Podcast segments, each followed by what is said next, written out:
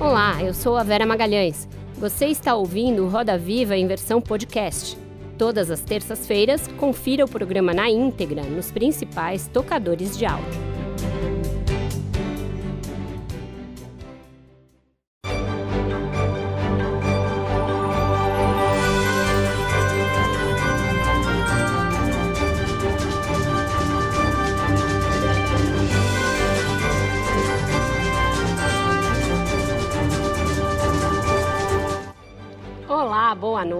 Sejam bem-vindos ao Roda Viva.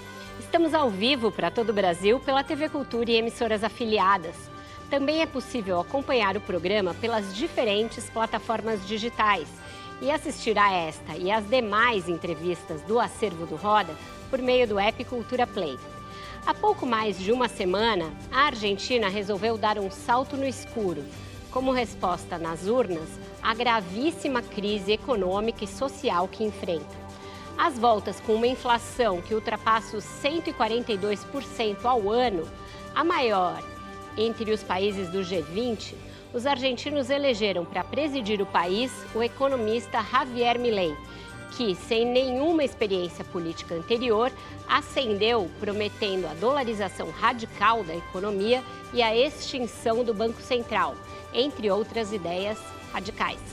Ultraliberal, anarco-libertário, nem o léxico de classificações ideológicas é claro ao definir o, futuro presidente do principal parceiro comercial do Brasil no continente. Para nos ajudar a entender o que está no cerne desta decisão e quais as possíveis consequências para o país e para suas relações com o Brasil e o resto do mundo, nós recebemos aqui hoje um dos principais economistas brasileiros, que tem profundas relações com a Argentina, país de seus pais e onde chegou a viver. E claro, contamos com ele também para analisar a atual situação econômica do Brasil, inclusive a viabilidade do sucessor do teto de gastos, que ele foi um dos principais críticos. Conosco, então, no centro do Roda Viva, o pesquisador associado do Instituto Brasileiro de Economia da Fundação Getúlio Vargas, do Rio de Janeiro, Fábio Jambiage. Fábio Jambiage nasceu em maio de 1962 no Rio de Janeiro. Filho de argentinos, passou a infância em Buenos Aires e retornou ao Rio em 1976, aos 14 anos, quando os pais foram caçados pelo governo militar. É formado em economia pela Universidade Federal do Rio, onde também fez o mestrado. É funcionário do BNDES desde 1984 e trabalhou no Banco Interamericano de Desenvolvimento em Washington entre 1993 e 1994. É autor, organizador ou co-organizador de 40 livros sobre economia brasileira. Também tem diversos textos publicados sobre o Mercosul, um inclusive em coautoria com o ex-ministro da Economia da Argentina, Roberto Lavanha. Para entrevistar o economista Fábio Jambiage, nós convidamos Sérgio Lamute, editor executivo do Valor Econômico, Leda Balbino, editora de Mundo do jornal o Globo, Eleonora Gosman, correspondente do jornal Perfil da Argentina, Luciana Dinievich, repórter do Estadão, e Alberto Gaspar, apresentador do programa Legião Estrangeira aqui na TV Cultura. Contamos ainda com os desenhos do nosso Luciano Veronese. Boa noite, Jambiage. Obrigada por ter aceitado o convite para decifrar esse enigma aqui com a gente hoje. O prazer é meu. Muito obrigado pelo convite. Queria começar perguntando pelo fato mais recente, né? A gente recebeu é, desde domingo e, e hoje a futura chanceler argentina Diana Mondino, que veio ao Brasil portando finalmente o convite para que o presidente Lula vá à posse de Javier Milei. Isso mostra já uma guinada no discurso muito é, ali é, violento que ele fez em relação ao presidente e anunciando até que poderia romper com o Brasil. É, eu queria saber se não é muito cedo para essa guinada e se esse gesto é suficiente para amainar a relação entre os dois países, a seu ver. Olha, Vera, é, a Cristina Kirchner, que é uma pessoa porque eu não tenho grande simpatia, é, mas ela tem uma frase muito boa. Eu, eu gosto de frase, você sabe, né? Uhum. E a frase é que ela aprendeu na política que os xingamentos prescrevem em seis meses. Isso realmente a gente aprendeu. O sujeito hoje xinga A, xinga B, depois estão abraçados. O problema com as manifestações do novo presidente argentino é que ele foi absurdamente duro com o presidente Lula dez dias atrás, não seis meses atrás, não é? Então, eh, o Milley vai ter que aprender que as palavras têm consequências, não é? Você não pode dizer eh, algo hoje e três dias depois eh, se desdizer, porque aquilo deixa eh, feridas. Eh, eu tenho para mim que, em nome dos interesses eh, dos países, seria interessante, digamos, relegar essas questões, não é? A um segundo plano, mas entendo o, a profunda irritação do presidente diante das manifestações, insisto, absurdas que o Javier Milei teve na verdade, ele teve eh, duas manifestações totalmente inapropriadas.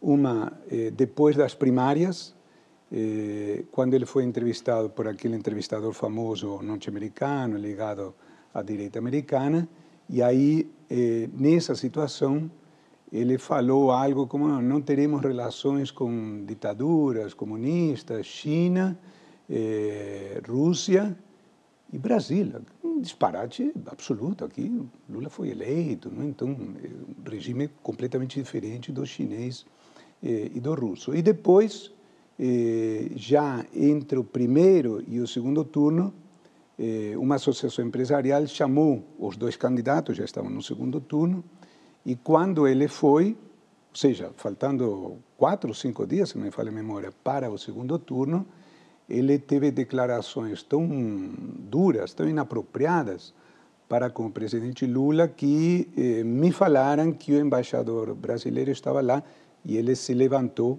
corretamente, não é? Eh, em função do que foi dito. Então, isso acabou de acontecer, as feridas, digamos, estão abertas. Acho que a vinda da futura chanceler foi, foi muito apropriada, ajudou a, a distender, Resta saber se será necessário, eh, se será suficiente para que o presidente vá no dia da posse. Certo. Eleonora, por favor.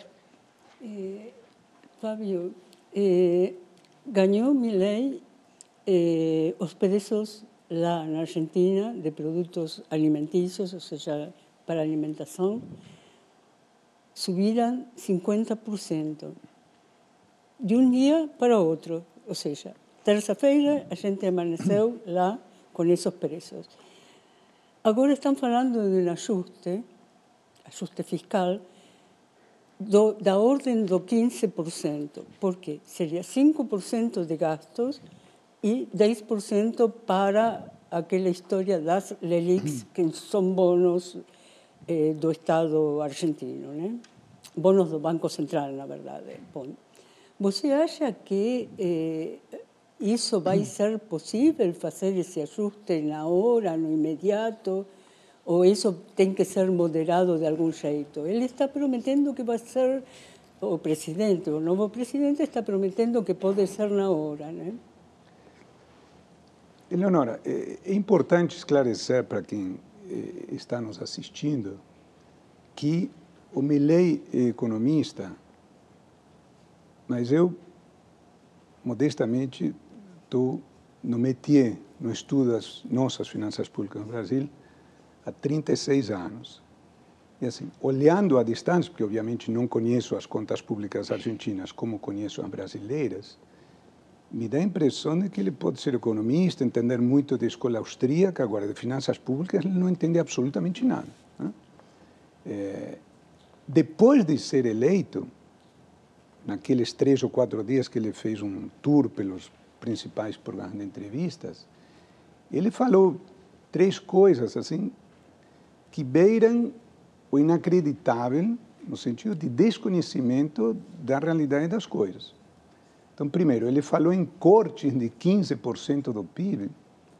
Isso é um disparate. Isso é como se uma pessoa que pesa 100 quilos dissesse: Eu vou fazer um regime e daqui a três semanas vou pesar 40 quilos. Isso não existe.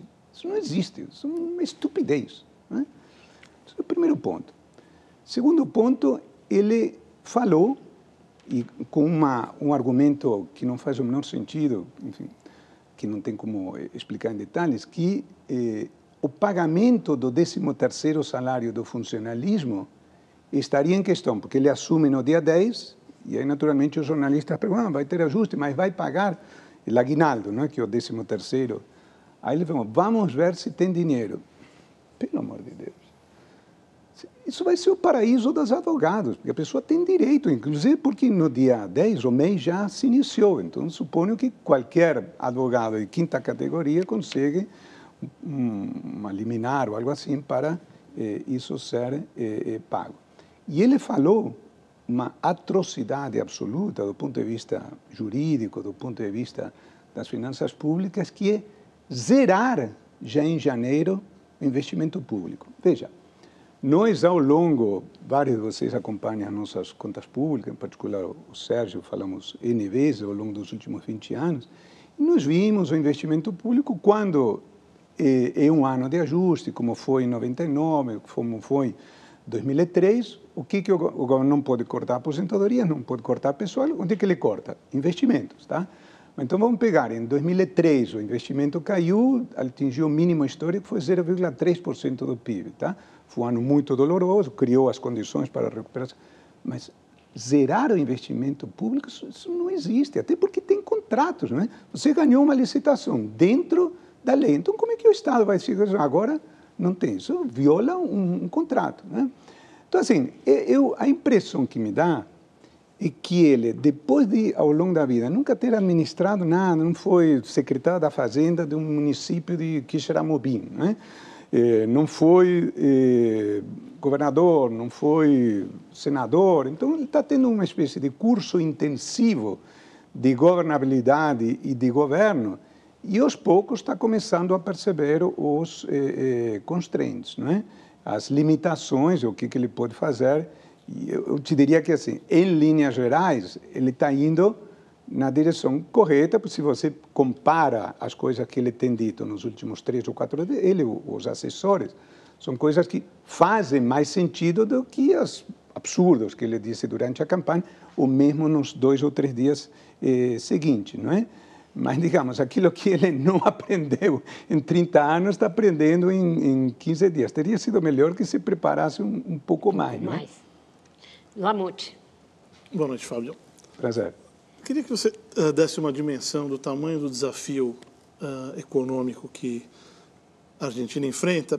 Boa parte dos economistas diz que é fundamental corrigir os preços relativos, ou seja, uh, ajustar o câmbio oficial em relação taxas, à taxa paralela, corrigir tarifas públicas, reduzir subsídios e fazer um ajuste fiscal forte. É possível fazer o ajuste fiscal dar um tranco nesse, nesse ajuste e nessa correção de preços relativos ou vai ser preciso fazer isso de maneira gradual? E quais os riscos de fazer uma maneira gradual, que eu acho que foi o que o Macri acabou uh, enfrentando e acabou levando, acho que, ao, a um fracasso do governo dele? Eu, eu vou te dar uma. Vamos separar as questões, a questão fiscal e, e o tema da, da inflação. Então, vamos começar pelo segundo. Eh, o desafio eh, de vencer a inflação é dramático e, se não for adequadamente encarado, pode até derrubar o governo, porque não dá para conviver quatro anos com essa inflação eh, maluca, tá? Agora, certamente vamos tratar isso várias vezes durante a entrevista, então vamos, por enquanto, deixar de lado. Agora, em relação à questão eh, fiscal, eh, eu tenho uma abordagem eh, mais eh, benigna do que a da maioria dos meus colegas, tanto aqui como na Argentina. Benigna no seguinte sentido: eh, estou plenamente convencido, como todo mundo, de que é absolutamente imperioso, e a tarefa número um, fazer o ajuste fiscal. Tá? Mas eh, não chega a ser algo dramático no seguinte sentido. Eu, eu, vou te dar uma informação, não sei se você sabe, que, mas que pode surpreender a muitos colegas que estão eh, nos assistindo. Eh, a Argentina tem um déficit público menor do que o do Brasil, tá? O nominal, eh, dizer, é, incluindo juros. O, o drama argentino é que não tem crédito algum, tá? O que significa que quando a dívida vence, você tem que pagar e aí você não tem dinheiro. caso extremo do FMI, aí tem que renegociar naquelas condições humilhantes, etc. Tá?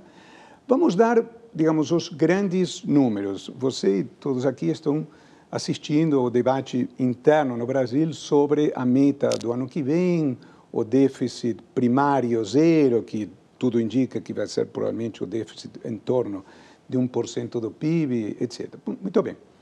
O Sérgio Massa, ministro e dublê de candidato, que é um absurdo, mas para a gente discutir isso, tá? ele eh, fez um, uma coisa assim completamente indevida em relação a como eh, devem ser as relações eh, com outros agentes. Na sexta-feira, numa sexta-feira, dois ou três meses atrás, ele fechou um acordo com o FMI, eh, negociado durante meses exaustivamente, eh, por meio do qual o déficit primário previsto para 2023 seria de 1,9% do PIB.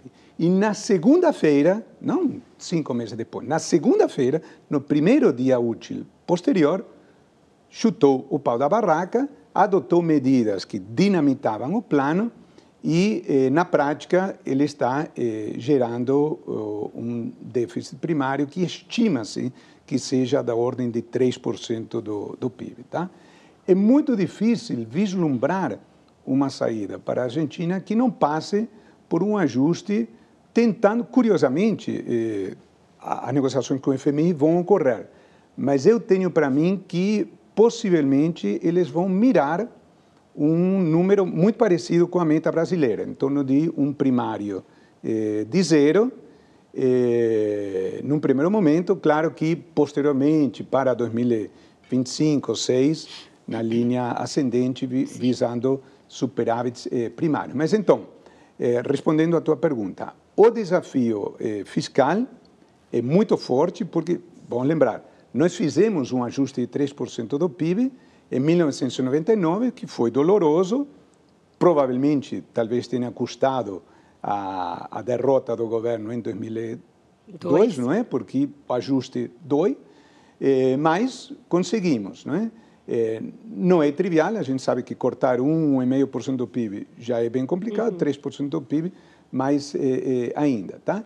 Mas é, é, é, é factível. E se fizerem isso, acho que eles terão meio caminho andado para o reconhecimento internacional, etc. Sim. Agora, o desafio de vencer a inflação vai ser dificílimo, nós vamos ter outras Vamos girando então e a gente vai uhum. explorando isso. Luciana, por favor. Boa noite, Fábio, tudo bem? Tudo bem? Continuando no, no ajuste fiscal como tema, é, falou que é possível, né? Mas a gente, no caso da Argentina, um ajuste fiscal significa tirar subsídios para serviços básicos, né? É, a gente pode imaginar aí um aumento de energia superior a 500%, né? Isso vai doer bastante na população. E foi um dos motivos que fez o Macri tentar uma estratégia mais gradual. É possível fazer, você acha que ele vai conseguir fazer esse ajuste sem criar uma ebulição social? Quais impactos um ajuste desse vai ter na vida das pessoas, dos argentinos?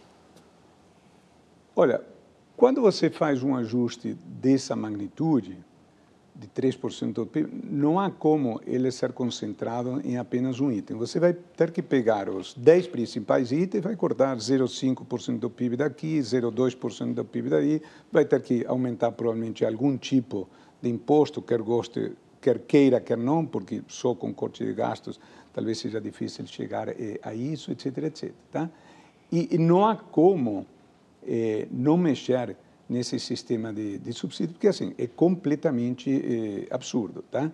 Eh, a gente sabe, até pela experiência brasileira, que dar um tarifaço é sempre ruim para a popularidade do governo. Lembremos um pouco a situação, eh, muito mal comparando, porque era um desequilíbrio de preços relativos muito menor, no Dilma II, quando ele chama o Joaquim Levy, você deve lembrar, ele dá um ajuste forte de, de tarifas, num determinado momento a, a inflação do, do, do, item energia elétrica foi a 50%, 60% em 12 meses. Isso puxou muito o IPCA de 2015, que foi até quase 11%. Eh, Isso esteve por trás da derrubada de popularidade. E, e lá na Argentina, a gente está falando de um ajuste tarifário muito maior, porque as tarifas são absolutamente eh, ridículas e em algum momento isso terá que ser eh, eh endereçado. Agora, há formas e formas eh, de fazer isso. O, o que acontece com o sistema infernal que foi criado desde meados da década de, de 2000 é que esse sistema acaba beneficiando todo mundo, não só a pessoa de eh, renda baixa, que realmente precisa disso, porque eh, senão ela vai ter um, um poder aquisitivo muito eh, deteriorado. Tá? Então, assim, a tarifa é baixa para todo mundo, desde a pessoa que mora no equivalente às favelas de lá, que são as vigas misérias ou eh, comunidades do gênero, eh, até a pessoa que mora na Recoleta, em Palermo, e paga conta eh, de luz, que é um décimo do que a gente paga, enfim, com três ou quatro áreas condicionadas em casa, com duas ou três televisões, etc. Tá? Então, agora, ao mesmo tempo, você falou corretamente a experiência complicada do, do Macri. O Macri assumiu em 2015, as, as tarifas estavam super defasadas, eh, a tal ponto que ele, mesmo dando um forte aumento de tarifas, ainda tinha novas correções para fazer, depois de três anos de reajuste tarifários, a própria eh, base aliada dele disse, não, chega, porque senão a gente não vai conseguir ganhar as eleições. Agora, eu tenho para mim, eu assim, não acompanho o dia a dia da Argentina, eh, como acompanharia se estivesse lá, mas assim, a impressão que eu tenho é que, até em função do que aconteceu com o Macri, está todo mundo ciente de que assim, o atual esquema eh, não dá. Não é? Eh, e, ao mesmo tempo, uma vitória com 56% eh, dos votos dá ao presidente um, lastro inicial de credibilidade para tentar avançar mais do que outros governos. Mas ele precisa, certamente nós vamos discutir isso várias vezes aqui no programa, precisa eh, ajustar a sua base parlamentar, o que por enquanto eh, o enigma. Esse é um outro pepino que a gente também tem aí que eh, trazer nos próximos blocos. Então a gente faz um breve intervalo, eu volto com a Leda e o Gaspar e a gente continua tratando da Argentina. Não sai daí.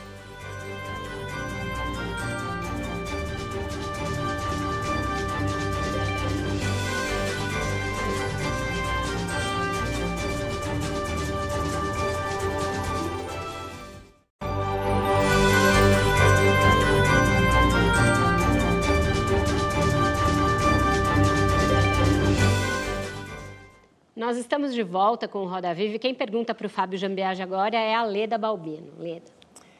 Bom, boa noite. É, no início da entrevista, o senhor até comentou que gosta de frases e eu queria citar uma que o senhor escreveu no artigo logo após as primárias. Fora do peronismo, a Argentina não tem solução. Com o peronismo, também não.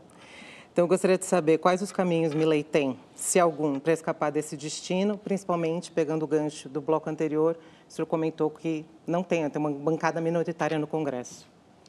É, é, só, essa frase não é minha, eu estava citando, várias sim, pessoas sim. falaram isso. Tá? É, se não me falha a memória, naquele artigo eu falava em movimentos de placas tectônicas. Né? Justamente, o que está acontecendo é, na situação atual, é, a princípio, teoricamente, é a situação mais propícia ao sucesso de um governo não peronista, no sentido de que, se você comparar a força do peronismo de hoje com a força do peronismo quando assumiu Maurício Macri, hoje o peronismo está muito mais eh, enfraquecido. Eh, então, haveria condições, ao contrário do que a frase sugere, de um governo não peronista eh, ter sucesso. Agora, o, o, problema é que esse é um governo não peronista assim, muito peculiar, não é? Uhum. Porque de um outsider total que tem uma base parlamentar muito restrita. Então, ele e o início de coalizão que ele está montando vão ter que ter muita sabedoria, calma, não são características que possam ser atribuídas ao candidato até agora, eh, para eh, levar o barco eh, a destino.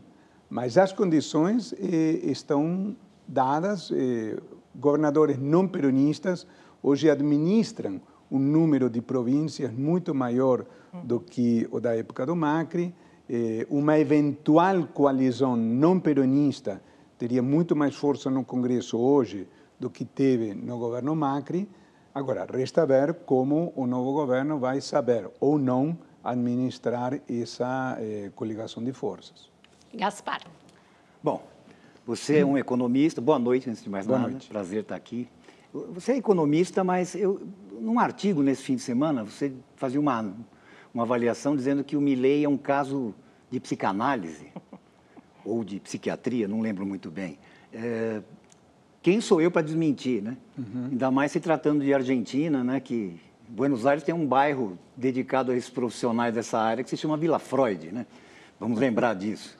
É, mas eu, eu sempre re- é, receio que essa coisa de chamar alguém de louco meio que exonera, né? Sabe, ó, ele é meio louco. É, onde, é que, onde é que termina o desatino e começa a malandragem, né? No caso do Milley, até que ponto ele acredita naquilo que ele está falando? O que, que dá para imaginar? Até vendo, de repente, essa, essa amarelada que ele está dando agora, essa afinada. Como é que você avalia isso?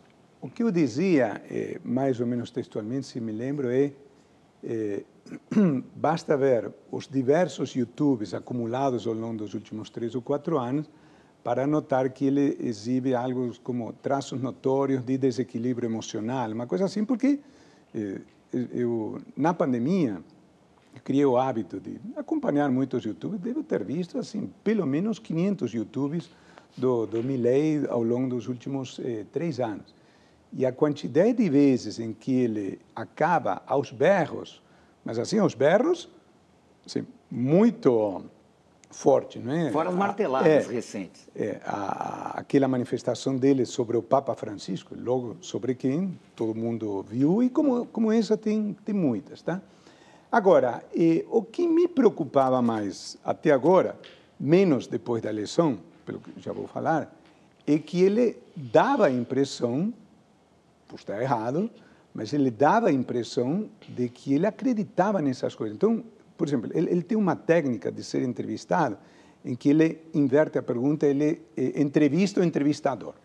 Então, o entrevistador começa falando alguma coisa e ele, olhando assim fixamente o, o entrevistado, o entrevistador diz assim: Você é a favor do roubo? Aí, imagina, a Vera sendo entrevistado o Milley e o Milley dizendo: Você é a favor do roubo? O que, que a Vera vai dizer? Não, pelo amor de Deus, imagina. Então você não pode ser a favor do imposto, porque todo imposto é um assalto.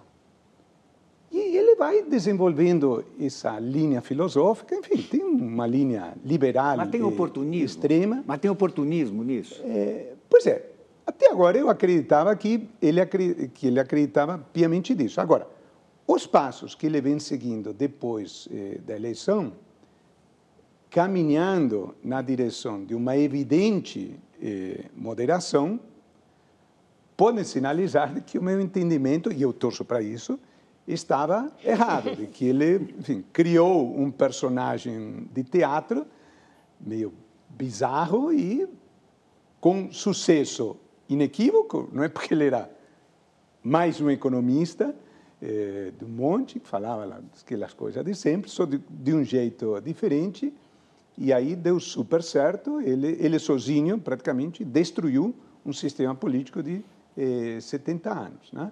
Agora, como vai funcionar, acho que ninguém sabe. Fábio, né? esse fenômeno aí da extrema-direita, com as suas diferentes eh, conformações ou ali vieses eh, na economia, ele tem isso, né? A pessoa surge com um certo histrionismo, até um histrionismo capilar, no caso desses últimos, e ela vai se moderando em alguns momentos, mas sempre também tendo ali momentos de recaída do seu extremismo. Com o Bolsonaro foi assim, quando se imaginava que ele se moderaria, ele voltava a atacar as instituições, etc. Com o Trump foi a mesma coisa. A gente teve momentos agudos no final dos dois, desses dois governos de ataques às instituições.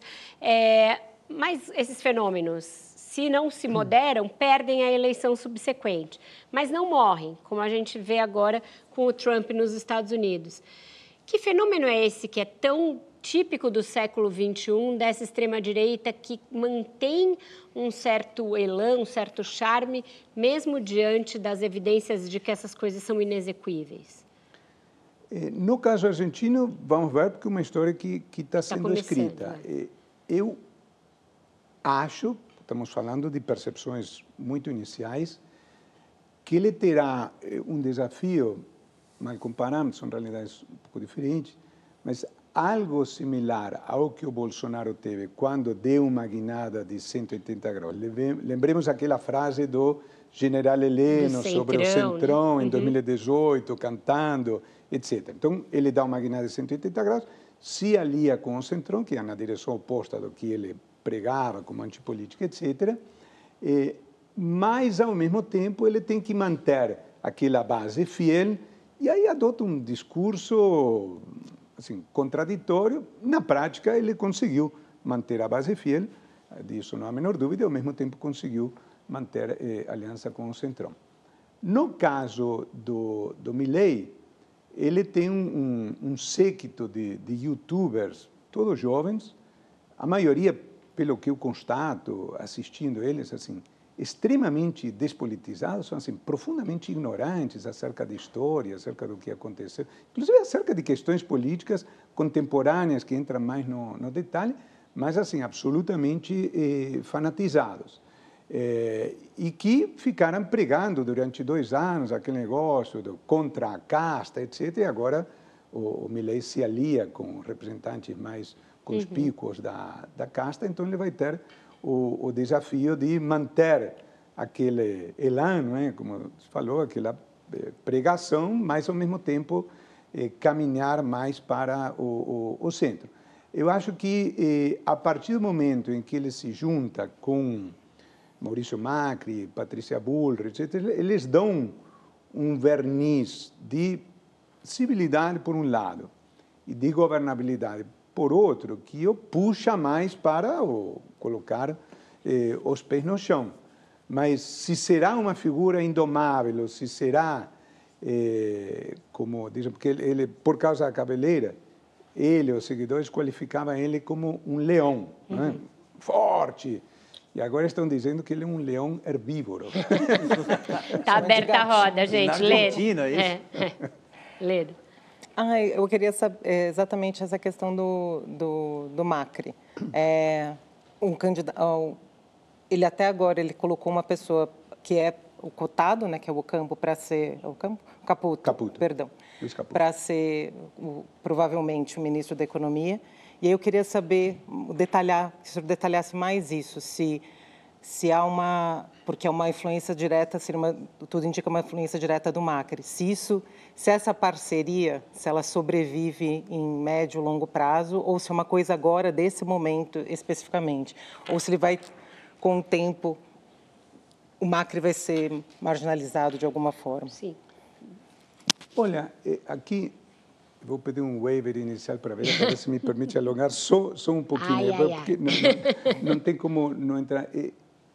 Na minha modesta opinião, eu acho que o, o novo governo, e em particular o, o Milley, está fazendo uma confusão absurda com o famoso assunto das LELICs. Tá? As LELICs são letras do, do Banco Central, que estão no arquivo do, do Banco Central, eh, e que de repente se tornaram assim, assunto, todo mundo discute as LELICs. Assim, mal comparando, aqui o Sérgio, alguns outros conhece as contas públicas brasileiras, e Sérgio, como se você dissesse, o grande problema brasileiro são as operações compromissadas. Uhum. As operações compromissadas a gente sabe que são um problema, mas enfim, está lá entre 10% e 15% do PIB, às vezes é muito, mas enfim, dá para levar o, o, o, barco. Tá? Então, eh, o que o, o Caputo, o aparentemente futuro ministro, vai querer é tentar alongar que realmente são títulos de muito curto prazo, que se virarem dinheiro no limite podem gerar eh, uma hiperinflação, mas eu tenho para mim que o dever de um presidente da República é acalmar a população. Uhum. E o Milley fica o tempo todo falando em hiperinflação. Eu, eu confesso que realmente não entendo essa psicologia, porque assim, ele gera uma eh, psicose que vai fazer muito mal essa remarcação de preços que a Leonora, eh, cinco minutos atrás, estava lembrando, já é, em parte, fruto dessa psicose. Porque se você acha que vai ter uma hiperinflação e, eventualmente, depois vai ser sucedida por um congelamento, o que você faz? Nós vivemos isso 30 anos atrás. Você se protege jogando o teu preço na, na lua. Mas, respondendo à tua pergunta, a impressão que eu tenho, até pelas manifestações, eh, digamos, humanas que o possível futuro ministro eh, disse, que ele disse mais de uma vez, se eu, assumir, se eu assumo, minha mulher me mata. Se eu assumir, a minha mulher vai me matar. Porque ele, na verdade, ele já, já foi ministro em Sim. outra função do MAC, foi, ocupou cargos importantes, e depois, eh, na Argentina, há uma prática, infelizmente, nesse nosso desastre político dos últimos dez anos, nós vivenciamos uhum. alguns episódios, que é quando chamam de escrachar a pessoa, que quando você vai na casa da pessoa e xinga e pinta algumas coisas. Uhum. Ele foi vítima de escrachar, que é uma experiência terrível para a família. Quando você é ministro, você meio que está no preço, você sabe que pode ser xingado. Agora, a tua mulher ou teu filho, ah. quando saem de casa, sofrerem assédio, Sim. é uma violência. E, e, e a, a, a, família dele não quer passar por isso. Então, eu acho que o Caputo vai para ser ministro por, por um ano. Sim. Tá? E aí depois vai ter um segundo tempo Com assim. Ele vai resolver o problema das leaks e daqui a seis meses, um ano, vai ceder o cargo. Até porque ele não tem essas características de um ministro ideal. Ele, ele quer é um grande financista, um, um grande uhum. trader, uhum. o que não significa que venha a ser um bom ministro da Fazenda, que tem que negociar com o Congresso, que tem que dar todo dia a cara, como a cara o ministro tá. Fernando Haddad eh, aparece todo dia na televisão, é, outro ofício. Diga lá, Luciana. Fábio, é, há um otimismo. Hoje eu falei com três economistas do mercado financeiro da Argentina e eles estão otimistas justamente com essa indicação do Caputo e com a aproximação do Macri, que parece que dá uma moderada na, nas políticas aí econômicas é, do Milley. Mas o próprio Macri não teve muito sucesso na sua gestão econômica do país. É, seja por essa suposta moderação, colocando o Caputo, ou seja, hum. pela essa aproximação com o Macri, Acho que esse otimismo é exagerado nesse momento? Certamente, mas eu quero fazer a seguinte qualificação. Para quem temia uma dolarização caótica, que ninguém entendia exatamente como poderia ser, esses sinais de moderação são muito bem-vindos. Então, eu acho que essa, essa espécie de euforia que o mercado argentino está vivendo. A bolsa está estourando, está na lua esses dias, tá? E um pouco com ecos aqui no Brasil, reflete um certo alívio diante da percepção. Bom, entraram os profissionais em campo, em vez de um exército de brancaleone que ninguém sabia como é que podia eh, funcionar, tá? Agora, eu acho que as pessoas estão subestimando completamente, completamente o problema inflacionário na Argentina. Por quê?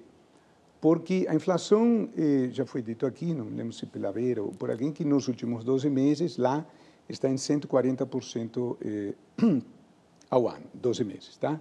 A inflação de novembro, já estamos perto do fim, estima-se que seja em torno de 11% e dezembro ainda não começou, mas por conta desses reajustes que a Leonora mencionou, já começam a ser feitas eh, as primeiras hipóteses e os números são assustadores, vão de 14% a 20% para a inflação de dezembro.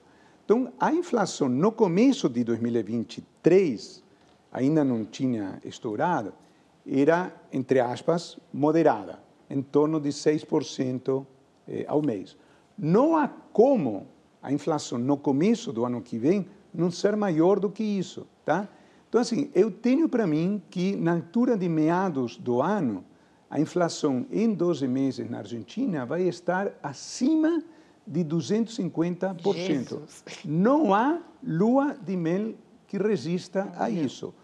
O Menem, às vezes a gente se esquece, o Menem fez a conversibilidade um ano e meio depois de assumir, mas ele era um enorme animal político, tinha todo o partido peronismo coeso atrás de si e tinha muito capital político para eh, erodir e tinha o cavalo preparando que depois veio a ser um plano eh, muito bem eh, sucedido.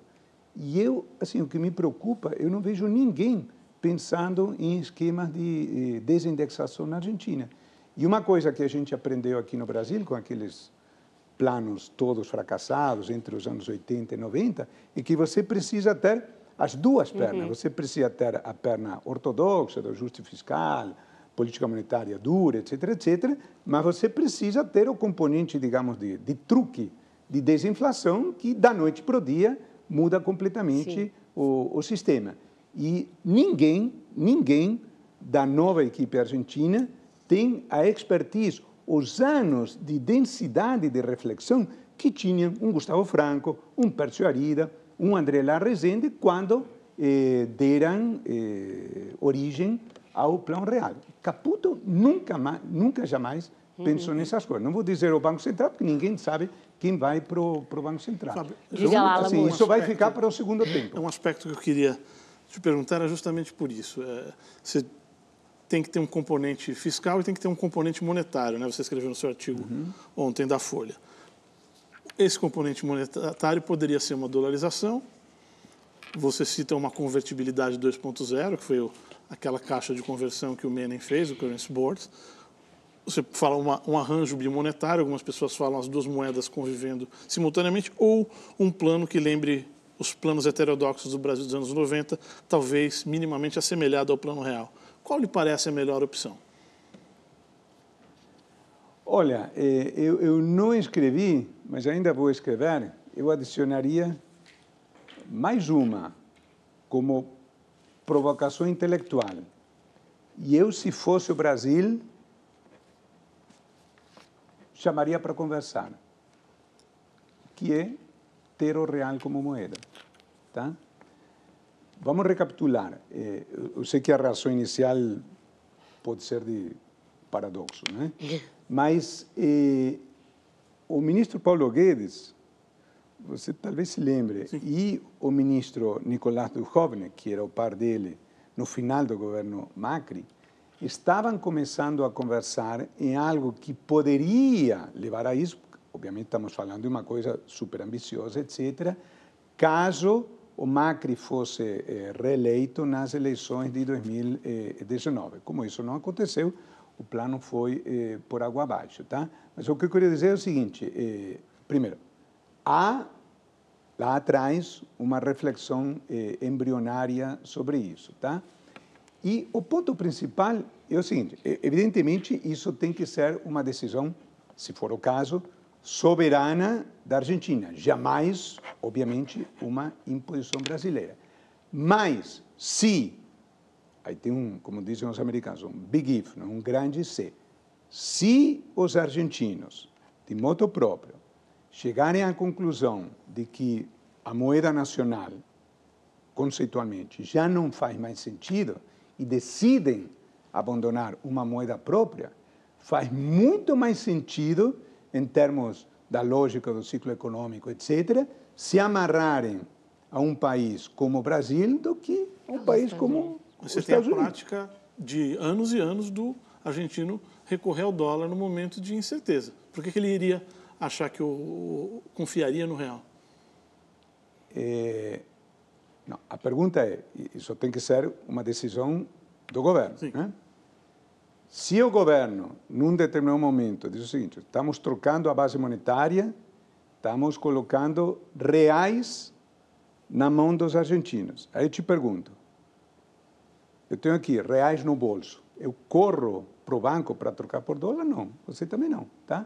Então, se os brasileiros não correm para o paralelo para se desfazer dos seus reais, por que, que os argentinos correriam para o mercado paralelo para se desfazer dos reais? Estou falando de uma mudança assim, de mentalidade caleidoscópica, tá? que eu estou ciente dos desafios que isso implica. Uma comunidade de milhões de pessoas que se acostumou Sim. durante décadas a pensar de uma determinada forma e que teria que pensar de outra. O que eu quero dizer é o seguinte, se a Argentina adotar o dólar, pode ter alguns anos de euforia, mas quando os preços internacionais caírem, eles vão para uma crise que vai lembrar a de 2001. Por quê? Porque como é que o Brasil se ajusta quando os preços relativos se deterioram?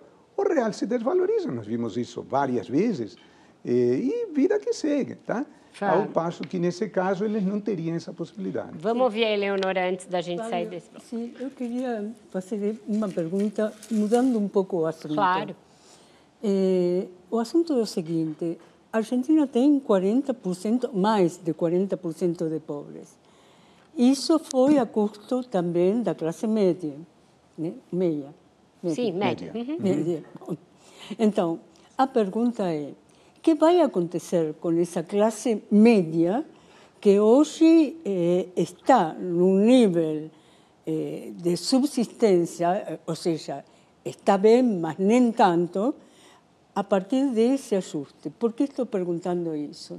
Você se deve lembrar, você é argentino, não, não é argentino, é um brasileiro que viveu na Argentina. Bem, você se deve lembrar que houve uma época que se falava na Argentina, qual que é a saída da Argentina? Sabe qual que era a resposta excelsa? É como falar aqui em São Paulo, qual que é a saída do Brasil? Guarulhos. Às vezes É? falava que a saída era o galeão aqui. Diga lá. Bom, isso porque você é carioca. Mas como eu sempre vi aqui, sim, para sim. mim é Guarulhos, viu?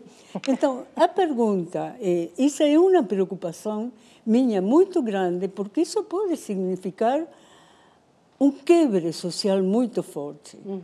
Né? E a gente se pergunta, você tem um quebre so- social, pode ter um quebre do país? Essa pergunta é chave. É, vamos lá. Em termos do, ajuste eh, em si, eh, eh, eu não me incluo entre aqueles que eh, acham que um ajuste fiscal necessariamente desastroso para a sociedade, eh, etc. Volto ao nosso caso de Desculpa, 1900 mas estou falando especificamente da Argentina. Não, eu não, sei não, mas que o aqui no Brasil é diferente. Em, em 1999, Sim. nós fizemos um ajuste fiscal de 3% do PIB, enfim, foi doloroso, etc., mas em, no ano 2000 a economia cresceu 4% e, enfim, estávamos saindo da crise. Depois vieram a crise de 2001, o problema da restrição energética, etc., e são outros 500. Mas, então, o, tudo vai depender da perspectiva de futuro que esse plano eh, eh, tiver. Se for visto como algo que gera um sacrifício temporário, mas que lá na frente vai ter um horizonte de estabilidade e gerar novos investimentos, etc., eh, eu sou otimista, mas potencialmente.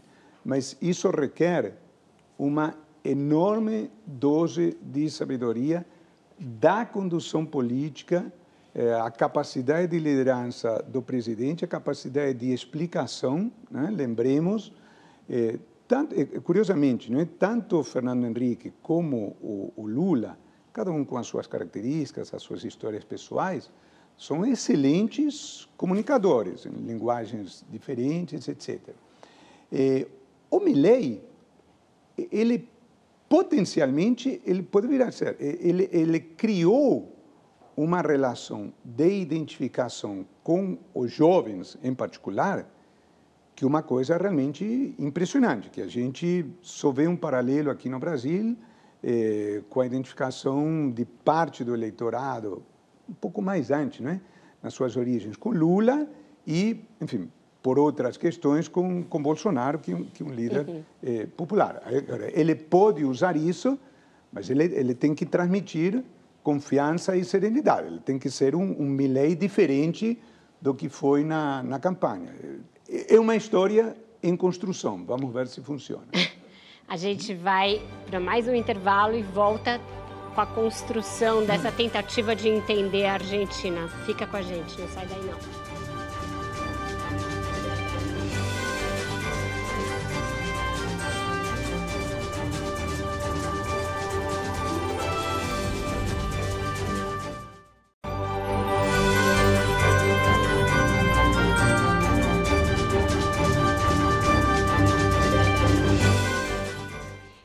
De volta com Roda Viva, que hoje discute economia, tanto da Argentina quanto aqui do Brasil, com o Fábio Jambiage.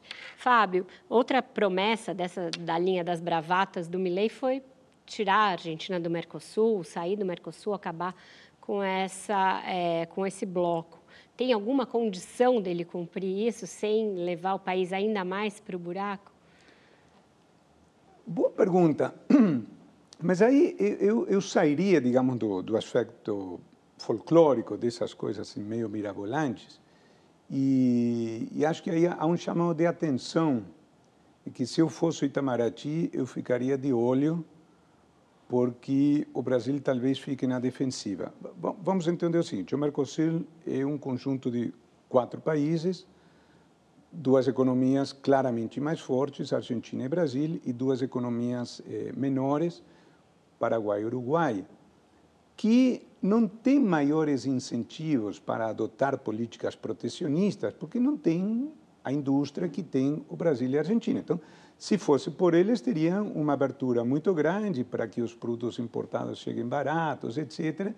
Agora, como eles obviamente têm interesse na associação com Brasil e Argentina, Lá na origem, em 1991, na Constituição do Mercosul, aceitaram ter uma tarifa aos produtos importados maior do que, a princípio, as sociedades desses países gostariam, em troca do acesso ao mercado argentino e, e brasileiro. Tá? Mas você se coloca na posição do Uruguai. O, o Paraguai tem uma relação de subordinação um pouco maior com o Brasil por causa de toda a questão histórica do Itaipu, etc, etc. Mas os uruguaios são muito ciosos da, da sua independência. E está lá um país pequenininho, com um gigante ao lado, etc. E há muitos governos, não, não é só uma questão do, do Lacagepô, que eles vêm tentando, assim, que o Mercosul se abra um pouco mais, tá? E ora Argentina, ora Brasil, ora ambos, colocando areia nesse processo, mantendo tarifas elevadas, etc. Muito bem. O Lacagepô está por aqui com o Brasil, tá? Ele está tentando um acordo com a China, inclusive provavelmente violando os termos do, do Mercosul. Aí o Mercosul faz de conta, fecha um olho, está tentando manter o Uruguai no bloco, etc. E esse novo presidente paraguaio, aparentemente, assim, um sujeito assim, interessante, que se diferencia um pouco do tipo de presidente paraguaio e provavelmente tende já a fechar com o Lacage. E, e há uma coisa que não transcendeu aqui na imprensa brasileira, mas que o Milley deu muita ênfase. E, o, o Milley recebeu um, um WhatsApp, uma ligação telefônica, às quatro e meia da manhã do dia da vitória, extremamente efusiva, tá? E o próprio Milley se encarregou orgulhosamente, já recebi uma mensagem super afetuosa. Então, assim, considerando que ideologicamente, na sua matriz, o Milley é muito mais liberal do que o Brasil nessa questão, o Brasil vai ficar em minoria. Ficar claro que é um país com um peso específico, uhum. não é 25% por toda a dimensão econômica, mas eh, as, as placas estão se movendo e não vai ser fácil para o Brasil sustentar a sua tradicional política protecionista para cima do, dos vizinhos. Então, certo. o Itamaraty precisa ficar de olho, porque ele, ele provavelmente vai ter que vai fazer algum aceno Sim. no sentido de redução das tarifas. Então, Gaspar. Eu queria voltar à questão da pobreza, né, que a, que a Eleonora levantou, né, 40%, coisa assim, né. É, eu até li uma matéria, acho que esses dias, falando que é, brasileiro, turista que vai para Buenos Aires, que vai para a Argentina, tem que sair do Palermo, Recoleta, para ver onde é que está a pobreza e tal. É, eu tenho a minha experiência pessoal, que eu tive lá pouco, pouco mais de um ano, e tudo bem, Recoleta, Palermo, um pouco de centro ali, eu não vi gente morando na rua, como eu vejo, como a gente vê. Na, na, na, minha rua, aqui em São Paulo, no bairro onde eu moro, em Pinheiros, só na minha rua tem duas pessoas que moram, que a gente já conhece, são moradores da rua. É, então, quer dizer, a pergunta que eu faria é o seguinte: cadê essa pobreza? Onde é que ela aparece? Ela está na Grande Buenos Aires, ela está nas províncias, e principalmente, uma coisa que, que, que muita gente comenta, é, tem mais argentino passando fome do que brasileiro? E como é que isso se explica? Tem a ver com subsídio, inclusive? O, o Alberto, é, Aí eu vou me permitir discordar um pouco de você, porque o que acontece na Argentina é absolutamente dramático e é muito diferente da história brasileira. O, o Brasil é um país que tradicionalmente teve pobreza, enfim, desde sempre, enfim, ao longo de 20 anos da, da estabilização para aqui, diminuiu um pouco, felizmente, mas o, o que é dramático na realidade argentina é o empobrecimento, porque os pobres eram de classe média. Uhum. Então, não é o pobre que sempre foi pobre, é o pobre que viajava para Miami. Não é uma figura de expressão. É Ou para Santa Catarina, né? É a pessoa que viajava para o exterior tinha uma vida, enfim, como a da gente, ia ao restaurante de vez em quando, ia ao cinema, e de repente, não vou dizer que passe fome, tá? Mas passa necessidades aí.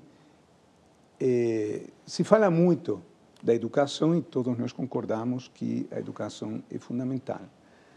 Mas quando você tem uma população educada, como historicamente a da Argentina foi, e um país que retroage, o efeito disso sobre a psique nacional é brutal, porque o cara é, é engenheiro e dirige o Uber, nós temos experiência, só que lá na Argentina é muito mais, tá?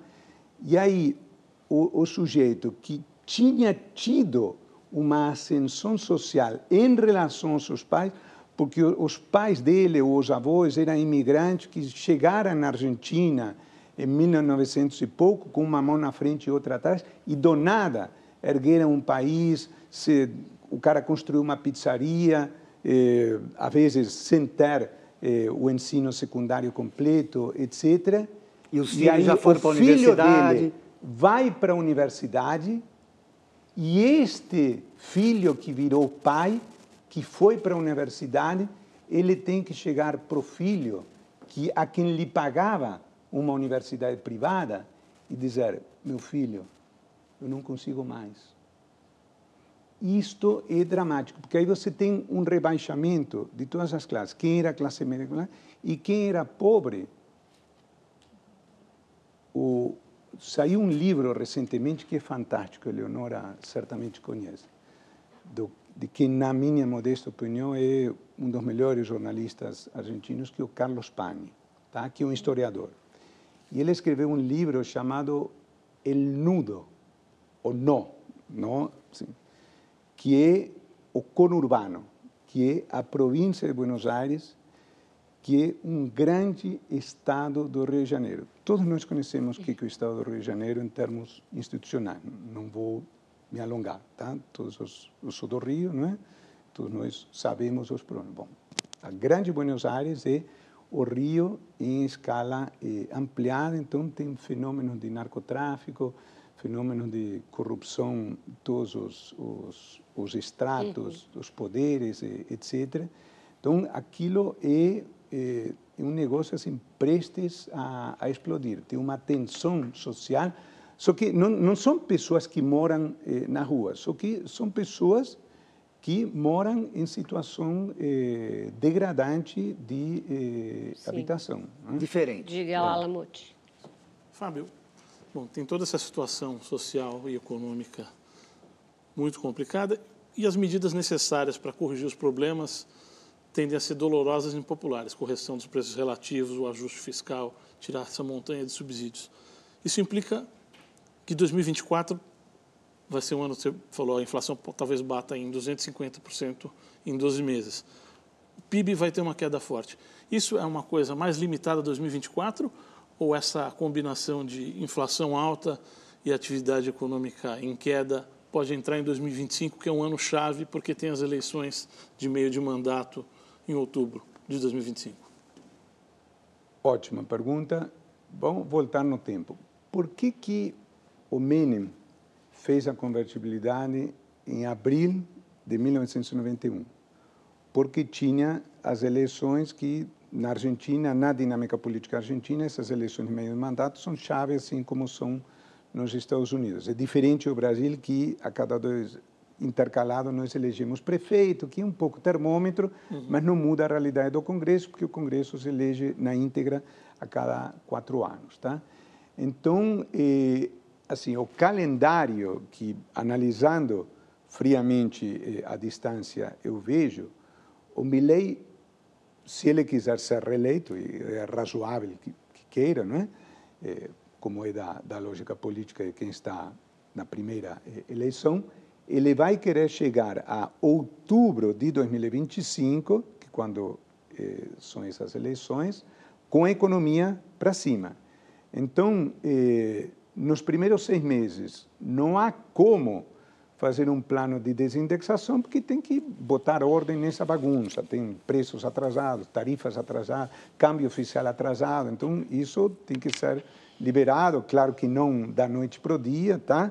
É, o que ele chama de sair de cepo. Cepo é aquela espécie de corralito uhum. cambial com aquelas 15 ou 16 diferentes taxas de câmbio que aos poucos vai ter que ser eh, liberado para ter um mercado de câmbio como nós temos eh, eh, aqui. E isso, no primeiro momento, vai pressionar a inflação. mas eu, eu, eu creio que entre o terceiro trimestre de 2024 e o primeiro trimestre de 2025, ele tem que fazer um plano de desindexação para chegar com a economia para cima na altura de eh, outubro. Agora, hoje, honestamente, não vejo ninguém, nem com expertise, nem pensando eh, no assunto. Tá? Agora, uma vez encaminhado a história lá da, das LELIX, o ajuste fiscal e a correção de tarifas, etc., eu imagino que vai ter uma demanda eh, enorme, porque, enfim, pode ter uma, uma certa boa vontade inicial com o governo, mas se, se daqui a seis meses a inflação for de 10, 15% ao mês, as mesmas pessoas que votaram no Milley vão querer, eh, no limite, tirar ele. Não é? Então, quer dizer, a, a paciência se esgota. Não, Luciana, não dá para esticar muito tempo. Bloco. Fábio, é, tem algumas análises apontando que a situação financeira do país hoje é parecida com a que deixou Raul Afonso. E, e, que seria mais difícil de resolver do que a de 2001. Você concorda com essa análise e como que se chegou a uma situação dessa gravidade? Não. É, eu vou te contar uma história pessoal. Em 2001, eu estava na Argentina, lembremos, foi quando caiu de la Rua e, e o país teve cinco presidentes da República em coisa de 15 dias, tá? E eu andava nas ruas eh, eu passei o, o Réveillon daquele ano. Foi o pior Réveillon da minha vida, porque era o país onde eu tinha crescido. E você andava nas ruas e, e você tinha quase que a percepção física de que o país estava afundando. Imagina, um cara eleito presidente, dois dias depois renuncia, outro assume, dois dias depois renuncia. Ninguém queria assumir o barco. E no dia 29 ou 30 de dezembro, eu fui jantar com um amigo, um velho amigo, e lá pelas tantas, ele, eh, chegou a hora da conta e ele me disse, Fábio, não, peraí, eu vou te mostrar uma coisa. Aí ele tirou um maço, tinha cinco tipos diferentes de nota. Você deve lembrar daquelas moedas provinciais, os patacones, não é? Porque eh, o, as províncias começaram a emitir a sua própria moeda, como se São Paulo emitisse um Bandeirantes ou o Rio de Janeiro emite uma própria moeda. E aí tinha 14 moedas, tá? Aí ele tirou um patacão da província de Buenos Aires, o quebracho da província de Chaco, dólar, obviamente, o peso argentino, que formalmente ainda subsistia, e alguma outra moeda eh, qualquer, tá? Bom, então, agora, não tem esse caos absoluto. E outra questão, não há indícios de eh, sistema financeiro em situação de calamidade. O sistema financeiro até pelas crises anteriores, tá? aparentemente está numa situação é, é, razoável. Tá? Então, assim, o que tem que fazer é, é corrigir preços relativos, atacar o problema é fiscal, tá? São tarefas enormes, mas eu, eu vejo como menos dramáticas do que em 2001. Em 1989, houve uma hiperinflação clássica, tá? que aqui, eh, por enquanto não há. Eu constato certa irresponsabilidade no uso do termo. Tá? Embora a definição do que seja hiperinflação não seja clara entre os economistas, se uma inflação de 50% ao mês, o que, que é exatamente? Há, há mais de uma definição. Mas, assim, genericamente, eu associaria a uma situação de descontrole absoluto. Tá? Então, para você ter uma ideia, eh, a inflação na hiperinflação do Alfonsin, que claramente foi uma hiperinflação, foi no mês, no mês, 196%. Isso significa que aquilo que custava 100 no dia primeiro custa 300 no, no dia 30, tá? Não é uma inflação de 10%, de, de 11%, tá? E com o seguinte adendo, cinco meses antes, a inflação do mês tinha sido, se não me falha a memória, 7%. Tá?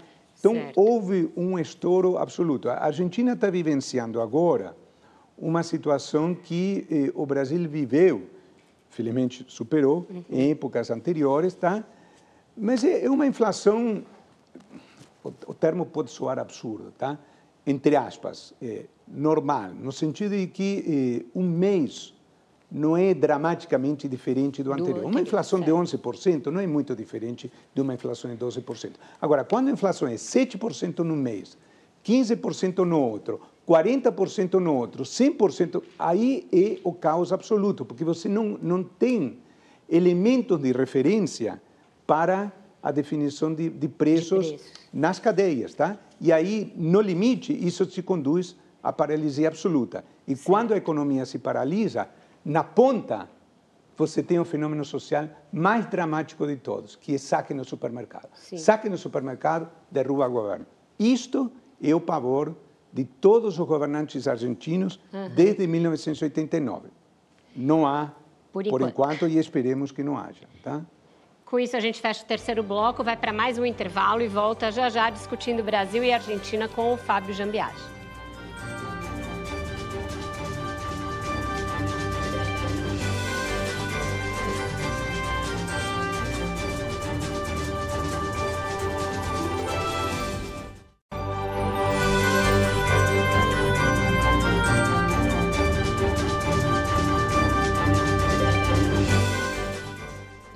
Viva está de volta e o nosso convidado hoje é o economista Fábio Jambiage. Fábio, é, a gente tem visto, mudando um pouquinho de assunto aqui para o Brasil, uma enorme é, tentativa do ministro Fernando Haddad de conseguir aumentar a arrecadação, tentando não fazer isso à base de aumento da carga tributária para o conjunto da sociedade, embora haja, sim, um aumento em alguns poucos setores ali que ele tentou concentrar nos mais abastados.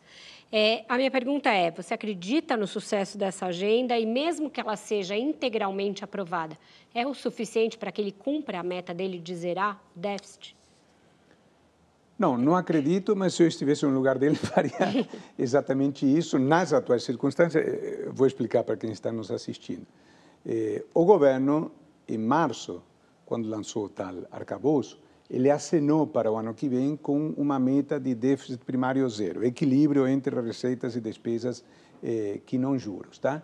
Eh, e como o governo não quer cortar gasto e tinha um grande desequilíbrio, ele ajustaria isso via aumento de receita. Ele mandou cinco ou seis propostas que estão tramitando no Congresso, estão sendo digamos, administradas pelo, pelo Arthur Lira em função do, das negociações políticas, e, e, etc. Ora, se de antemão você diz, ah, eu vou abandonar a meta do ano que vem, aí por que, que o deputado vai aumentar os impostos se você já de antemão diz que, no fundo, não precisa daquilo? É meio suicida, não faz sentido. Então, qual é a lógica?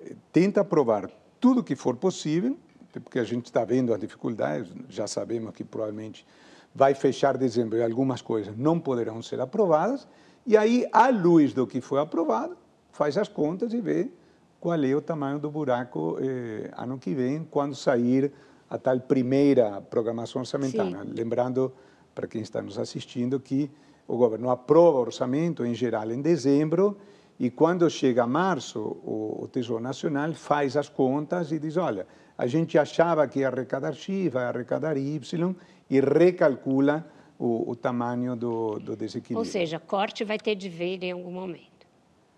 É, o governo não parece muito disposto a, a isso, não, não, parece estar no, no DNA, no DNA da equipe. Eleonora, por favor.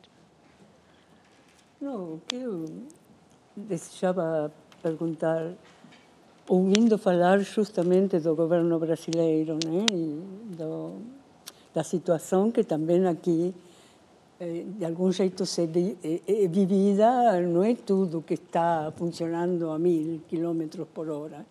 Jeito nenhum. Nada no então, Brasil funciona a mil quilômetros por hora. Não, por isso.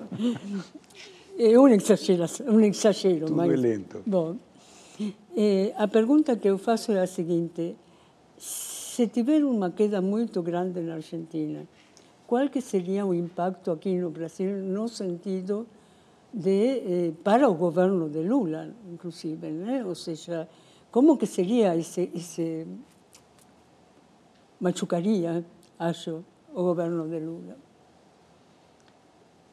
É, vamos lá, se houver sucessivas crises, ou seja, um, um encolhimento eh, do PIB ano após ano, certamente seria muito ruim, tá?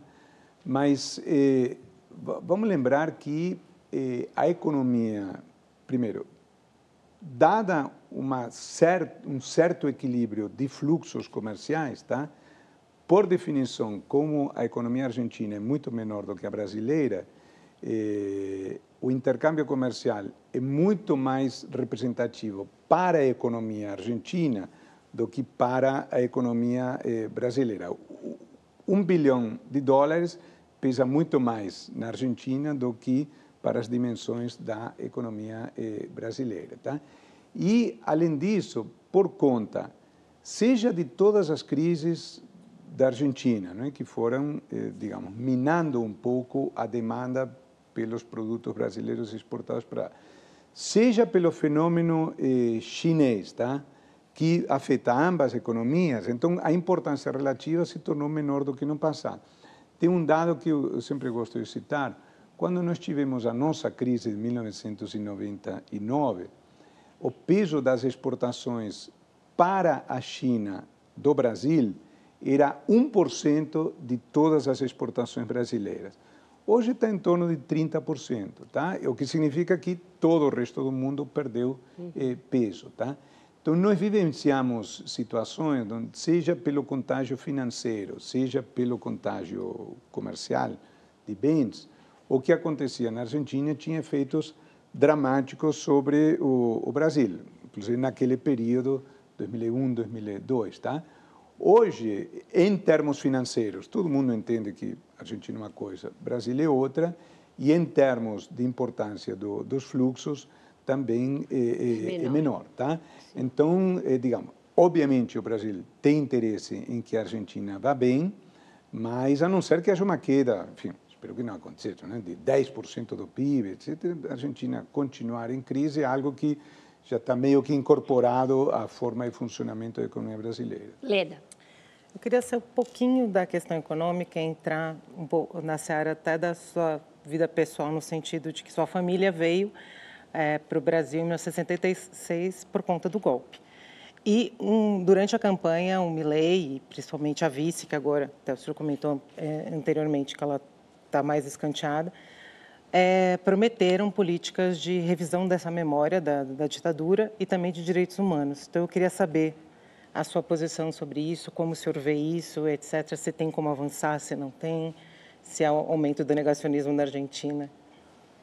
Olha, eu, eu vejo isso com, com sentimentos ambíguos e muita tristeza, tá? Porque eh, a minha família foi vítima daquelas circunstâncias eh, infames. Eu tive um parente muito próximo eh, sequestrado. Ele depois reapareceu naquela época em que as pessoas eh, desapareciam. Eh, eu tinha 14 anos e isso, obviamente, é o tipo de coisa que marca para a vida toda, né? Você imagina aos 12 anos, 13 anos, eh, você se acostumar com que pessoas que você estava acostumado a ir jantar com teus pais, de repente, ah, o que, que houve com fulano? Sumiu. Como sumiu? Sumiu. É, então, isso é, é, é dramático na, na, vida de, de qualquer pessoa. É, e ter esse tipo de revisionismo que beira quase que a reivindicação daquilo é, assim, é deprimente.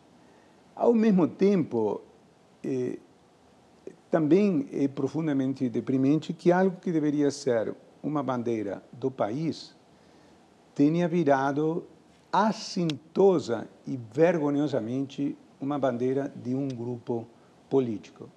E com uma apropriação indevida, porque o casal Kirchner, Nestor e Cristina, não tinha absolutamente nada a ver com a resistência à ditadura. Quando veio a ditadura, não estou criticando eles, foram fazer fortuna em Santa Cruz como prósperos eh, advogados. Eles não tiveram nenhuma ligação com aqueles eh, heróicos advogados que defendiam presos políticos quando aquilo implicava risco de vida. E aí, depois, muitos anos depois, eles viram uma oportunidade de empunhar aquela bandeira e se apropriar aquilo para um grupamento político, inclusive eh, deixando de lado pessoas que tinham tido uma atitude extremamente eh, corajosa. Tá? Uhum.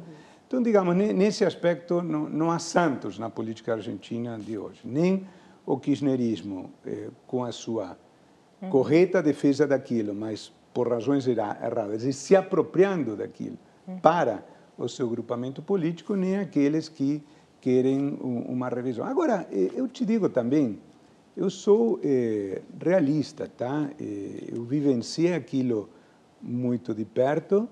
Eh, a minha família teve que vir para aqui, mas eu compreendo que para um jovem de 20 anos que está desempregado, você diz, não, porque eu vi dele em 1975, eu te digo, cara, isso não tem nada a ver, é como é, você mas... me falar do uhum. Dom Pedro I, entendeu? Não, não, tem nada a ver com a vida dele. Então, Sim. eu acho que a gente tem que entender aquilo que houve, mas ter, ter um olhar voltado para a solução das questões futuras. Gaspar. Ó, pelo que eu ouvi aqui até agora, né, a sua visão é de que virão aí remédios amargos, né? Sim. em doses, não se sabe uhum. exatamente é, em que medida, né? Mas aí eu fico pensando, é, argentino é bom para ir para a rua, né? É bom para bater panela, é bom para... Hum, você já até já falou que a lua de mel, ela não é fácil, né? E pode não durar muito. E eu fiquei pensando o seguinte, quando eu morei lá entre 2005 e 2007, e, e eu vi, quer dizer, quem, quem, o sindicalismo, o fortíssimo sindicalismo argentino, o peronismo parece enfraquecido, o sindicalismo também? É, o... Que papel ele pode ter nesse momento? Eles certamente vão liderar a, a oposição, e aí como vai se dar eh, esse embate é uma questão eh, em aberto. O, o presidente eleito eh, tem usado uma expressão algo do tipo dentro da lei tudo, fora da lei nada, assim como a passeata é livre, todo mundo tem direito, mas tem que respeitar eh, certas normas, etc. Qualquer um que tenha ido à Argentina nos últimos três ou quatro anos sabe que deve ser o país com maior concentração de passeatas por metro quadrado do mundo. Todo dia e tem cortes, passeata cortes, e né? cortes, e, e aquilo gera um inferno para quem tem que se movimentar, seja de táxi próprio, seja de carro próprio, seja de táxi, gera muita eh, irritação. Agora, curiosamente, eh, tanto o Milley como a Patrícia Bullrich e, e o Macri, que agora estão aliados com ele, eles eh, se consideravam, utilizando a, a velha terminologia eh, ornitológica, falcões, não é? Falcões no, no sentido amplo da palavra, inclusive nesse sentido. Ah, se tem passeata, tem que, não sei exatamente reprimir, mas assim, colocar ordem. E, inclusive, eles criticavam o Rodrigues Larreta, que era o prefeito de Buenos Aires, por ser supostamente brando e não reprimir as passeatas. E o que o Rodrigues Larreta dizia, vocês querem o quê? Um morto, tá? Isto é uma questão... A, a ideia de que vai ter mortos na rua é uma ideia que perpassa volta e meia o debate político eh, argentino. E é muito perigoso, tá? porque se houver um morto, eh, a possibilidade de que a crise política eh, escale, escale. É muito alta. Tá? Então, por mais Falcão que o Milei e a Patrícia, agora secretária de Segurança, ou ministra de Segurança, tá? foram durante a campanha, na sua pregação nos últimos dois anos, eles têm que ter muito cuidado, porque isso pode incendiar o, o, o país. país. É uma situação muito tensa. Né? Com isso, então, a gente fecha o quarto bloco, vai para o último intervalo e volta já já para o encerramento desse Roda Viva tão interessante com o Fábio Jambiati. Não sei se você está...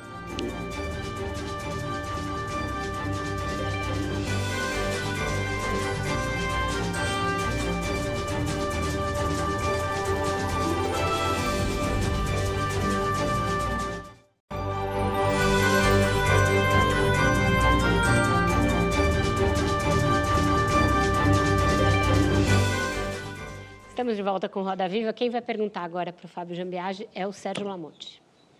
Fábio, bom, a gente está vendo o tamanho do desafio fiscal da Argentina. O nosso parece bem mais modesto, mas ele existe. E é algo que queria perguntar um pouco na linha do que disse a Vera, do que perguntou a Vera. É, o, durante alguns anos, a gente fez um ajuste fiscal muito pelo lado das despesas. O Haddad tem buscado um ajuste pelo lado das receitas mas dizer, parece que essa receita, esse, ele não vai conseguir levantar todas as receitas que ele quer e vai ter que cortar gastos. E o Lula 3 não parece disposto a isso. Não falta um pouco de um equilíbrio nesses ajustes fiscais do Brasil? Quer dizer, você tentar eh, dosar entre aumento de receita e corte de gastos? Quer dizer, não chegou a hora que o Lula vai ter que cortar gasto ou eh, a gente vai ter um desempenho fiscal muito ruim em 2020? E 24 ou ruim? Não poderia concordar mais com, com você, Sérgio. O que eu tenho dito é que eh, há uma incompatibilidade intrínseca entre a regra geral do arcabouço e as regras particulares eh, das quais o governo é a favor. Então, o que, que acontecia? Na época da vigência do teto, nós tínhamos o gasto total crescendo zero, nos termos eh, da regra da época, é, e lembra discricionárias caindo, mas num contexto em que uma série de outras rubricas também cresciam zero. O salário mínimo estava estável em termos reais, despesas com saúde e educação também estável. Agora nós temos o total aumentando, mas ao mesmo tempo em que o salário mínimo está aumentando, em que as despesas com saúde e educação estão aumentando. Então, eh, e a gente sabe muito bem que o arcabouço não vale para o 2023 e também não vai valer a Vera para 2024. O arcabouço começa mesmo a vigorar plenamente em 2025 e 2026. E nós estamos vendo todas as críticas que o próprio PT dirige ao arcabouço agora, quando o gasto está voando. Uhum. Então, isso vai ser brincadeira de criança diante da tensão interna que o governo vai viver em 2025 e 2026, a caminho das eleições de 2026. Por quê? Porque até então já o, o crescimento do total do gasto terá que ser contido pela regra alguma coisa em torno de 1,5%, 2%, e eh, o crescimento do salário mínimo pressionando previdência, etc., vai fazer com que as despesas discricionárias comecem a ser achatadas. Tá? Então, eh, não tem jeito. Eh, eu acho que o arcabouço não vai sobreviver ao próximo governo. Se houver uma mudança de governo, porque o governo que estaria hoje na oposição vai querer dar uma maquinada e ter uma regra mais dura. E se o PT for eh, reeleito, porque vão querer tirar essas amarras e permitir que o gasto cresça mais ainda. Tá? Eh, eu estou preocupado com essas questões. Vai durar menos que o teto, prazo. então? É, o teto durou seis, sete anos, né? O arcabouço, de fato. Este arcabouço é que vai durar menos. Luciana. Fábio, a gente falou aqui várias vezes sobre o Luiz Caputo hoje, é, possível futuro ministro aí da, da Economia.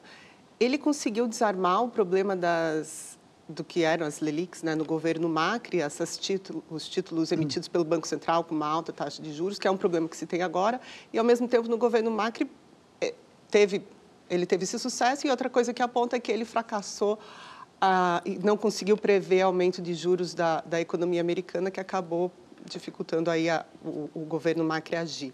Qual é a avaliação que você faz dele como possível para assumir o país num, num, período tão difícil e se ele realmente for oficializado como ministro, como tudo indica, o tema da dolarização morre? Olha, eu, eu não conheço pessoalmente, nunca estive com ele, então é uma avaliação é, à distância. O que me dá a impressão é que claramente ele não tem, a princípio, pela sua trajetória, os atributos desejáveis, ideais para ser um bom ministro. O que não quer dizer que não, não possa vir a revelá-los, tá? Mas se você olhar para os ministros que tiveram sucesso na economia brasileira depois da estabilização, vamos lá, em diferentes contextos políticos. Pedro Malan, Antônio Palocci, eh, Henrique Meirelles e, num certo sentido, Fernando Haddad, digo num certo sentido porque ele, os outros ficaram bastante tempo, o Fernando Haddad tem apenas um ano. Mas cada um dentro do seu esquema político específico, todos eles têm um denominador comum. Eles são diplomatas, tá? São pessoas extremamente educadas, com uma grande inteligência emocional, muita habilidade para lidar com o Congresso, para conseguir ou a tarefa, executar a tarefa do convencimento dos parlamentares, negociar, etc. O Caputo é um trader, tá? É um grande financista, pelo que dizem os especialistas, tá? É, mas é, digamos assim, é como, vamos pegar o, o Guilherme Benchimol, da XP, um craque, tá? Pessoa ótima para administrar os recursos, eventualmente, de, de muitos de vocês. Seria um bom ministro da Fazenda? Não sei, pode até vir a ser, tá? Mas não tem eh, no seu currículo algo que, a princípio, o credencie a este papel. Essa tá? indicação dele então, acaba com a possibilidade. O eh, que, que um ministro da Fazenda faz numa eh, democracia? Ele negocia com o Congresso, tem que se entender com seu chefe, e o chefe dele é um chefe particular, e principalmente, ele é a cara do governo, às vezes mais do que o presidente da República, depende da situação econômica, no diálogo com a sociedade. Tá? E, e o Caputo me dá a impressão, assim, pelo que todo mundo diz, é um, um sujeito muito na dele, né? ótimo para contas, reservado. Digamos, eu não vejo ele cumprindo esse papel de certo. negociar leis com o Congresso, ir todo dia explicar para a sociedade por que, que o governo está defendendo a medida A e não a medida B, etc. Essa é mais uma razão pela qual acredito que ele vai ficar durante 2024, vai resolver essa questão dos títulos da, da Lelix e depois vai voltar para casa e provavelmente será substituído por um, um ministro Sim. com outro perfil. Fábio, a pergunta da, da Eleonora sobre o que, que alerta para o Brasil, né? Eu acho que, em virtude disso que você falou, que não está no DNA do governo Lula cortar gastos e que o governo vive ainda desse discurso hum. de que o alto grau de investimento público é o que é necessário para um país crescer muito, ainda, ninguém diz isso textualmente, mas o subtexto é, ainda que com alguma inflação, é, o que, que uma situação como essa da Argentina, que ainda que não seja de hiperinflação clássica, como você descreveu, é de uma inflação fora de controle, deveria ensinar para quem flerta com essa ideia de que um pouco de inflação é aceitável? Olha, eu acho que são animais diferentes, tá? No sentido de que se a Argentina tivesse 10% de inflação eh, ao ano, tá? Eu te digo, olha, temos que ter cuidado, porque senão a nossa inflação de 4% pode virar 10% e ser um problema. Mas acho que não tem ninguém no Brasil que acredite que a inflação vai ser 150% daqui a, a três ou quatro anos, tá? Então, assim, é, é, é bom sempre olhar para aquilo para saber por onde não ir, porque, afinal de contas, anos atrás, a Argentina estava assim, um pouco pior do que o Brasil, mas não dramaticamente eh, pior, digamos, estava com uma inflação em torno de 15% ao ano, quando a gente estava com uma inflação em torno de 6%, tá? Então, assim, eram coisas mais comparáveis e de, depois daí foi para cima, para 15%, para 30%, para 50% e hoje para essa eh, loucura, tá? Agora, você perguntou o que, que eh, é um ponto de atenção. Eu, se fosse parte das autoridades brasileiras, eu olharia para o seguinte: hoje a Argentina é o sinônimo de caos, né? essa inflação, esse déficit primário Nenhuma muito reserva. maior do que o nosso, etc. Mas, se eles, novamente, o Big If, não é a grande C, mas se eles tiverem sucesso no ajuste fiscal, eh, podemos chegar a 2024 com a Argentina com um resultado primário melhor do que o Brasil. Aí os investidores que olham para a gente, dizem, olha essa bagunça, e olham para o Brasil como um país relativamente bem arrumado, vão começar a olhar meio atravessado para o Brasil como uma espécie de aluno que ao invés de ter nota 6, está mais para nota 4,5. Última do programa, Leda. Não, só retomando o que a Luciana perguntou, é, ele foi eleito com grande base com a, com a campanha pela dolarização e fechamento do Banco Central. Qual que é a efetividade disso? Ele vai conseguir colocar isso a, é, no papel, tirar do papel e colocar na realidade? Ou ele pode até conseguir, mas não imediatamente? Ele se elegeu pregando a dolarização e com um discurso contra a chamada Casta casta, política. E hoje precisa governar com a casta política e a dolarização aparentemente foi eh, abandonada. Em português a gente chama isso de estelionato eleitoral, não é? Eh, agora ele nem assumiu, não é?